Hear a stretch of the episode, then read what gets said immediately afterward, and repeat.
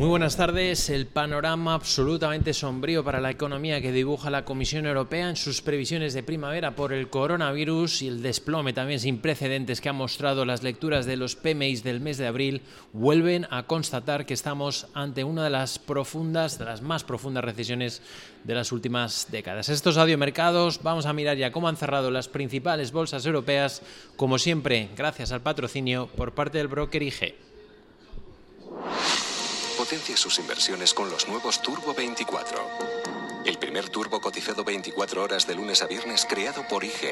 Elige su apalancamiento, gestione su riesgo y opere sin comisiones. Todo en las premiadas apps y plataforma de IG. Opere Turbo 24 con IG, un proveedor líder del trading online. Busque IG Turbo 24 para saber más. Los Turbo Warrants son instrumentos financieros complejos y su capital está en riesgo. Puede sufrir pérdidas rápidamente. Bueno, unas bolsas europeas que se han estado moviendo con mucha cautela durante toda la sesión, sin un rumbo claro durante la sesión como consecuencia de esos malos datos macroeconómicos conocidos hoy y ante unas previsiones muy sombrías que ha dibujado la Comisión Europea para este año como consecuencia de la pandemia por el coronavirus. El Ejecutivo Comunitario Europeo prevé un desplome del PIB del 7,7% para todo el ejercicio, con una caída esperada del 9,7% para Grecia, del 9,5% para Italia y del 9,4% para España, los tres países que más van a sufrir el efecto negativo del COVID-19. Las dos mayores economías de la región tampoco se van a quedar lejos, con caídas estimadas del 8,5% para Francia y del 6,5% para Alemania. Bruselas estima y asume además que la crisis de la pandemia va a provocar nuevos desequilibrios fiscales graves para la mayoría de los países.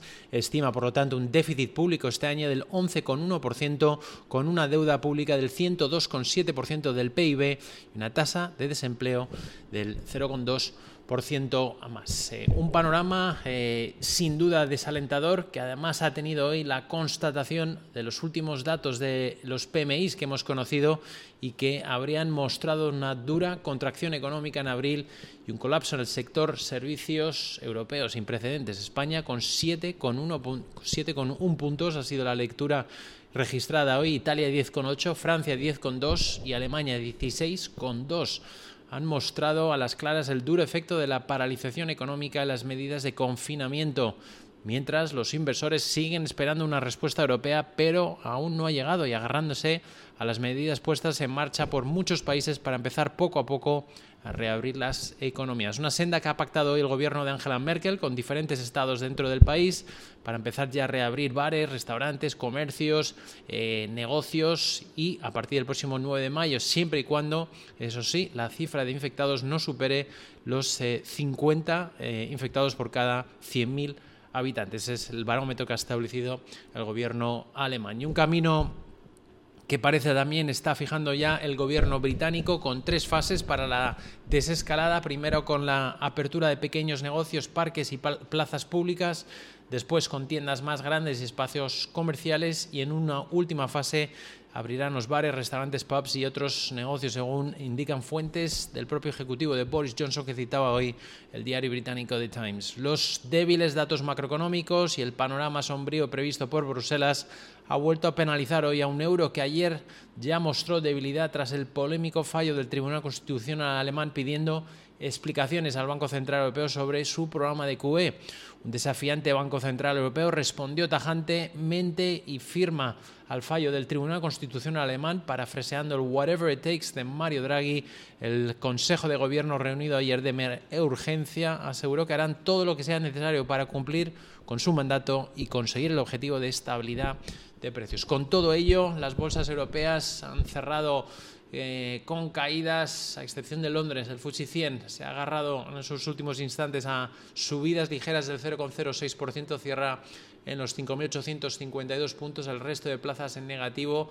París ha dejado un 1,1%, cierra en los 4.433, el DAX de Frankfurt un 1,06% abajo, cierra los 10.615 puntos, el Eurostock 50 se dejan 1,09%, cerrando en los 2.844, FTSE de Milán cierra con caídas del 1,2 en los 17.176 puntos y por último Madrid, el IBEX 35 se deja un punto porcentual, cierra en los 6.680 puntos. En el plano empresarial, a nivel corporativo, pues eh, sobre todo pendiente de nuevo de las cuentas, los resultados que están dando a conocer las principales eh, compañías europeas en estos eh, días. El banco, el mayor banco de Italia, Unicredit, que ha registrado unas pérdidas superiores a lo esperado de 2.700 millones de euros en el primer trimestre, debido también principalmente a las provisiones adoptadas para hacer frente a los estragos causados en Italia por el coronavirus. Sus títulos han cotizado hoy con eh, caídas. También eh, pendientes de, de, los resultados que se van a publicar mañana por parte del operador español, el grupo Telefónica. Eso sí, hoy hemos conocido las cuentas de su división en Alemania, Telefónica Deutschland, que aumenta sus ingresos al mayor ritmo desde el 2014, confirmando además previsiones.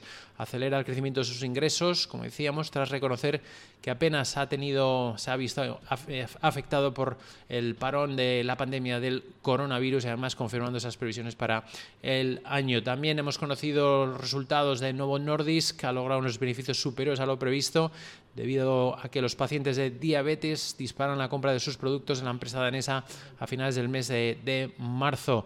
También importante hoy eh, por parte de BMW, del grupo alemán automovilístico, que de hecho ha anunciado ese profit warnings, ha dejado un 5,4% finalmente, al eh, también anunciar sus resultados del primer trimestre. Ingresos han situado en los 23.250 millones de euros y eh, sitúa su EBIT en los 1.380 millones de euros en Francia, Crédit Agricole afirma que las fuertes ventas en todas sus líneas de negocio se, fueron, se vieron interrumpidas por la crisis del mes de marzo.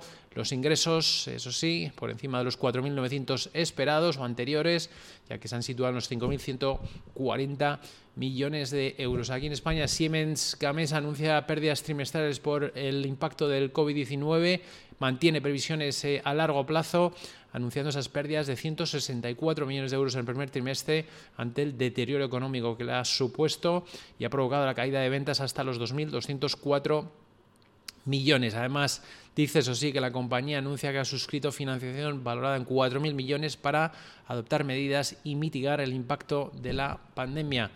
Hemos conocido también eh, por parte de Elecnor, el grupo español de infraestructuras de energía y telecomunicaciones, que se ha hecho, ha cerrado un contrato valorado en 45 millones de euros para construir el sistema de transmisión de energía eléctrica, una planta de generación con gas natural en, eh, El Salvador, en el, departamento de Sonsonate.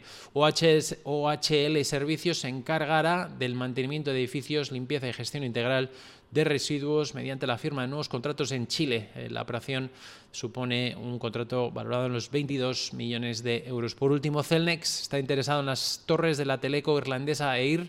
La eh, operadora irlandesa es la tercera del sector móvil en su país. Sopesa la venta de sus torres alrededor de 700, un proceso que contaría con la presencia de eh, Celnex, el gigante europeo del sector. Por nuestra parte, desde Radio Mercados vamos a seguir muy pendientes a toda la última hora de actualidad de los mercados de Wall Street, pendientes del desarrollo de todas las noticias que vayan aconteciendo durante la sesión. Que tengan una buena sesión.